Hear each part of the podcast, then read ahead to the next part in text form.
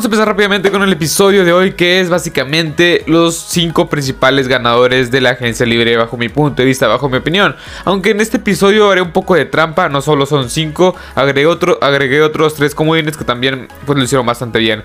Pero básicamente son 8 equipos en total que 5, claro, son mis favoritos que ilusión que de lo mejor en esta agencia libre o en lo que llevamos de la agencia libre a este día 25 de marzo que estoy grabando el episodio de hoy. Y pues voy a agregar unos tres básicamente que también me gustó mucho pues como lo hicieron y todo, pero no, no, no se van a meter en el top 5. Pero bueno, vamos a empezar rápidamente con los tres, estos, estos tres principales comodines que no alcanzaron a meterse en el top 5. Y voy a empezar con los Pittsburgh Steelers, que también lo hicieron bastante bien. Los Pittsburgh Steelers es un equipo que básicamente se vio muy... Pues cómo explicarlo, se vio muy un equipo que se vio muy eclipsado, todos los, todos los diferentes movimientos que hicieron por la contratación de Michi. Que para mí, que para mí Michi es mejor que Dwayne Haskins, que Mason Rudolph, que otros este, corebacks que, están en el roster. Y la verdad es que se me hace una buena contratación. Es un coreback puente, quizá contraten este, o draften a un coreback en el, en el, draft. Como se habla mucho de Malik Willis, está Desmond Raider. O sea, hay muchos hay corebacks que, o sea, bueno, todos sabemos que esta camada de corebacks no viene para nada nutrida.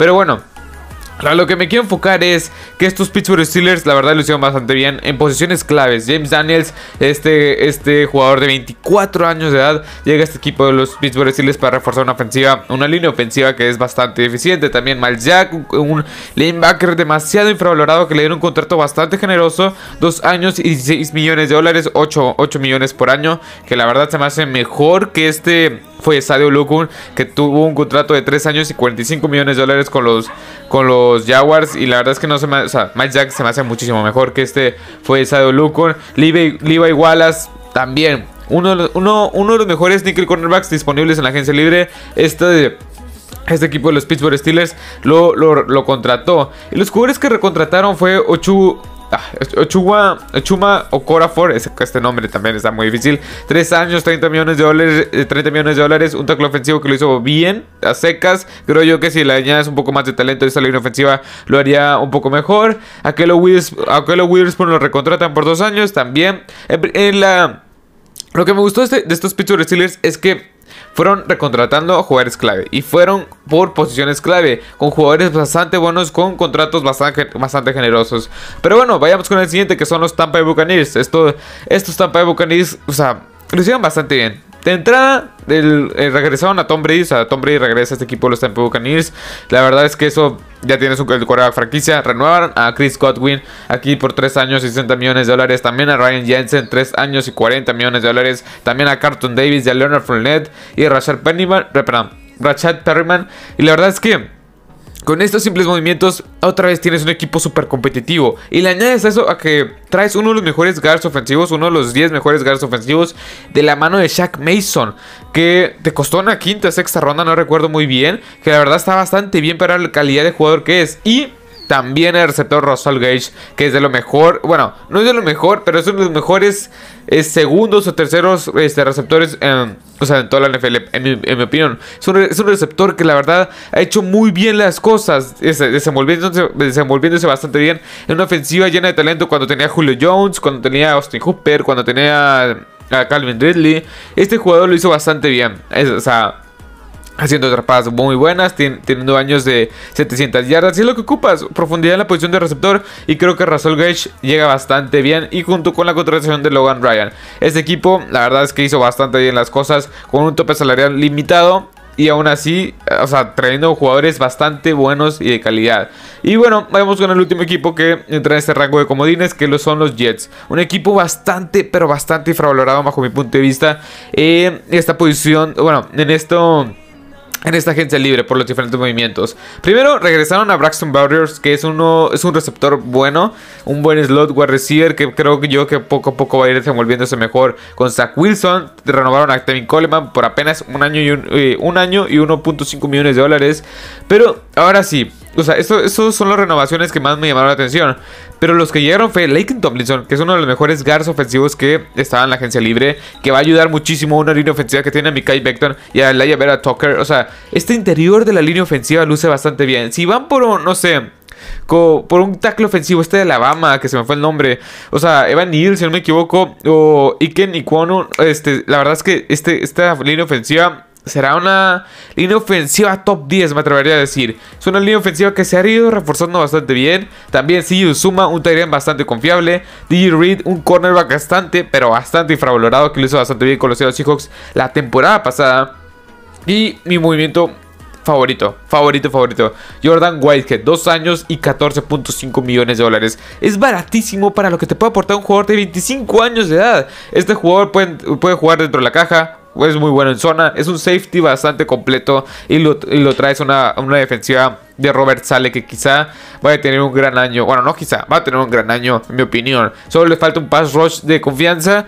Alguien más que Carl Lawson, que se perdió la temporada pasada por lesión. Y creo que estos, estos Jets han hecho movimientos bastante claves. Pero bueno, ahora sí entremos de lleno en el top 5 de los mejores. Bueno, de los equipos que hicieron este, bastante bien las cosas, bajo mi opinión. Y el primero es, son los Chargers. Son los Chargers, un equipo de los Chargers que regresó a Mike Williams por 3 años, 60 millones de dólares, que era la pieza fundamental. O no la pieza fundamental, era. ¿Cómo explicarlo? Era esta. Era la prioridad en la agencia libre para que regresara a este, este equipo, a este equipo. Otro que regresa es Christian Covington, un buen tackle uh, defensivo. Y por último, el coreback Chase Daniel. Este coreback me gusta mucho para ser el, suplente y el mentor de Justin Herbert. Después, Agárrense porque los que llegan son bastantes. Khalil Mack, Khalil Mack al lado de Joey Bosa encaje por una, por una segunda ronda, si no me equivoco. Yo pensé, yo pensé que nada una primera ronda los, los, los Rams porque es lo que vale Khalil Mack. Khalil Mack va a los, este, y bueno, llega a los Rams. Después JC Jackson, el mejor cornerback en el mercado. 5 años, más, poco más de 80 millones de dólares. Sebastian Joseph, eh, Joseph Day, este jugador tuvo, bueno, este este head coach de los, de los Chargers fue el coordinador defensivo de, este, de, este, de, este, de Sebastian Joseph Day en los Rams, que se me fue el nombre. Este. Ah, Brandon Staley. Brandon Staley. Así que creo yo que este jugador, junto, junto con Austin Johnson, van a hacer bastante bien las cosas y mejorar una defensiva terrestre que fue bastante mediocre la temporada pasada. Después, Gerald Everett Tyrant bastante bueno también. Uno de los mejores Tyrants también. Bueno, uno de los Tyrants más infravalorados. Tuvo buenas estadísticas la temporada pasada con los Seahawks. Y en general, este equipo de los Chargers ya sabían que tenían una gran, una gran ofensiva. Con Keenan Allen, Justin Herbert, Dustin Eckler. Y renovaron a Mike Williams. Una buena línea ofensiva. Que todavía falta un tackle derecho que lo pueden, lo pueden agarrar en el draft. Y creo yo que este, este, equipo de los Chargers hizo bastante bien las cosas para renovar o para mejorar la defensiva que tiene gran talento como quiera. Después, este, el siguiente ganador, los Broncos de Denver. La principal, este, la principal, eh, ¿cómo explicarlo? La principal alta, el, jugador que mejor llega a este equipo es Russell Wilson. Que Russell Wilson es uno, de los cinco mejores quarterbacks de toda la NFL, claramente. Después también me gustó DJ Jones, un tackle defensivo que también lo hizo bastante bien. Y Randy Gregory y Alex Singleton. Alex Singleton es, lo quise remarcar porque es un jugador el cual es bastante fravalorado. Creo yo que va a ser de gran valía en equipos especiales y de vez en cuando, no sé, eh, de vez en cuando entrando como, como lanebacker titular. Es un, es un lanebacker que costó bastante barato, 1.1 millones de dólares. Así que creo que va a, ser, va a hacer bastante bien las cosas. Y luego Kawan Williams, un cornerback que añade muchísima profundidad. Y es un cornerback número 3, número 2 que puede hacer las cosas bastante bien.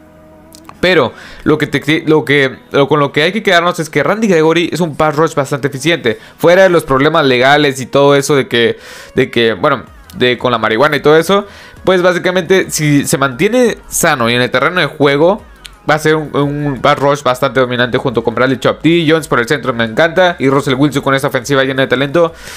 Ya me lo estoy variando para verla en la temporada regular. Pero bueno, vayamos con el siguiente que son los Cincinnati Bengals. Estos Bengals era un roster bastante nutrido de talento y aún así pudieron este, renovar algunos jugadores como Jesse Bates que le pusieron la etiqueta con franquicia y también BJ Hill entre otros y Apple y este Brandon Allen como su coreback eh, sustituto los, los, que regresan los que más me gustan son BJ Hill, un gran tackle defensivo. Jesse Bates, en uno de los mejores este, safeties de toda la NFL, que la temporada pasada no tuvo la mejor temporada de su, carrera, pero no le quita el mérito que es uno de los mejores safeties de toda la NFL. Después, los que llegan son super piezas claves y era lo que le faltaba a este equipo.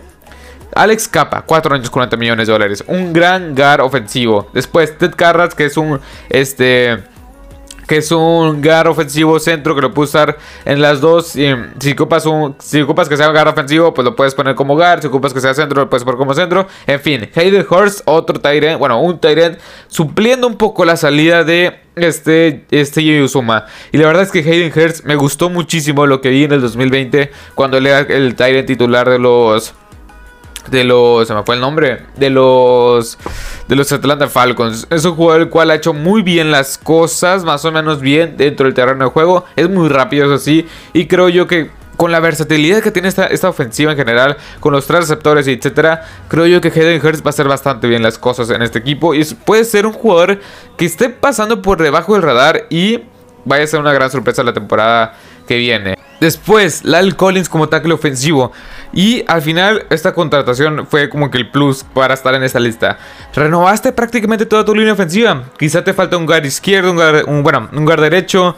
Pero hoy tienes a, Ted Carras que lo puede hacer como centro y como guard. Lal Collins como tackle derecho es también bastante, bastante bueno.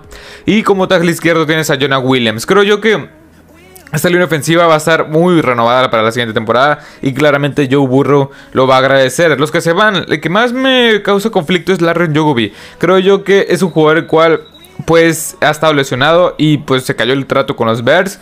Así que veremos si puede regresar en, ya más adelante en, la, temporada. Pero bueno, uno de los, uno de los este, ganadores también son los Baltimore Ravens. Y eso que no hicieron tantos movimientos. Los que regresaron fue Patrick Ricard y Aaron Crawford. Jugadores bastante buenos. Bueno, Patrick Ricard es un fullback que ha hecho bastante bien las cosas con este equipo. Bueno, en esta ofensiva los Ravens. Y llegan tres grandes piezas que para mí fueron mis favoritos. Para mí fueron o sea, es que los Ravens son un equipo que está completo. Es un equipo que no ocupa grandes nombres, no ocupa grandes, este, no, no tienen grandes necesidades, vaya.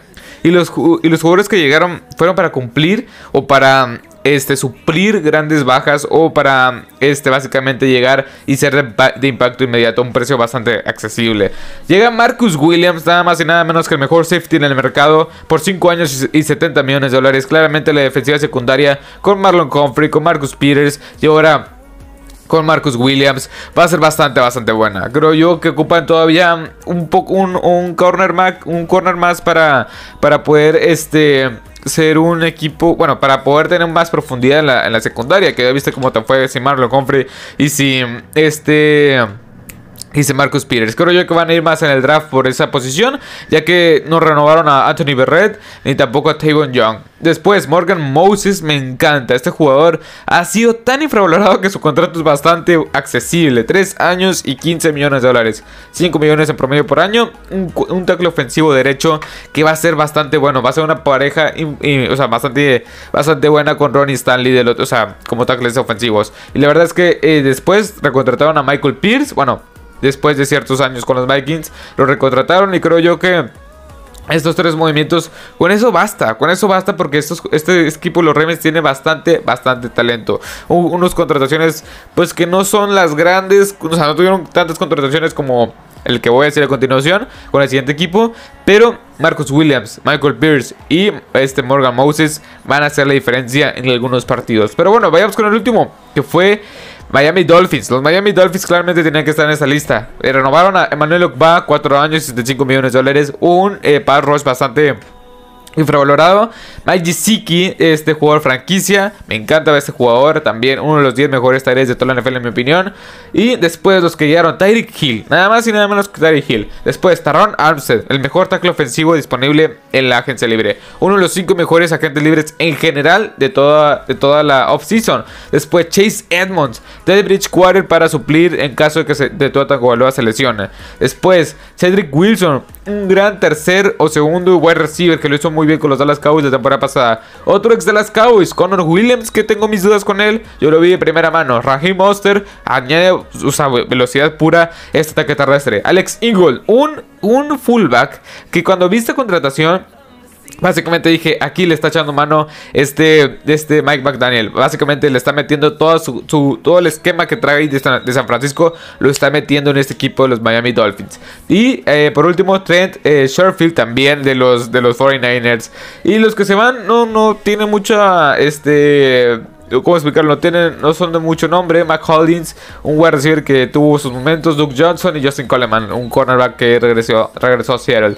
Y la verdad es que este equipo de los Dolphins está para ganar. O sea, tienen que ganar hoy y ya estaré haciendo un episodio dedicado a ver el roster completo, a ver las, o sea, más a profundidad. Hoy por hoy le pongo los ganadores porque claramente tienen que estar los ganadores. Tienes a Ty Hill, Jalen Wild y Cedric Wilson en este, en este cuerpo de los de, de, receptores. Y, como segundos, bueno, como tercero y cuarto tienes a Preston Williams y a Devante, Parker. Una línea ofensiva un poco renovada, por así decirlo. De Ron Armstead, Connor Williams por ahí creo yo que todavía les hace falta un poco más de talento en esta, en esta, en esta línea ofensiva.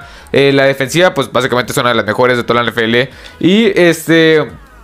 El cuerpo de, corredores renovado con Raheem Monster y Chase Edmonds. Creo yo que deberían traer un talento un poco más de golpe, por así decirlo, un poco más este, corpulento en la posición de corredor, pero creo yo que va a estar bastante bien. Este, este equipo de los Dolphins han hecho movimientos muy agresivos y han hecho movimientos muy asertivos. Bueno, Sí, o sea, que han acertado bastante bien en sus movimientos. Y es, y es algo que creo yo que me lo esperaba o no, o era algo que debería de esperarse porque están apostando todo por Tua Tagovailoa y creo yo que este es el año de Tua Tagovailoa. Es un, es un jugador el cual ha demostrado en ocasiones que puede ser este futuro de los Miami Dolphins en la posición de coreback y creo yo que los Miami Dolphins han hecho muy bien las cosas.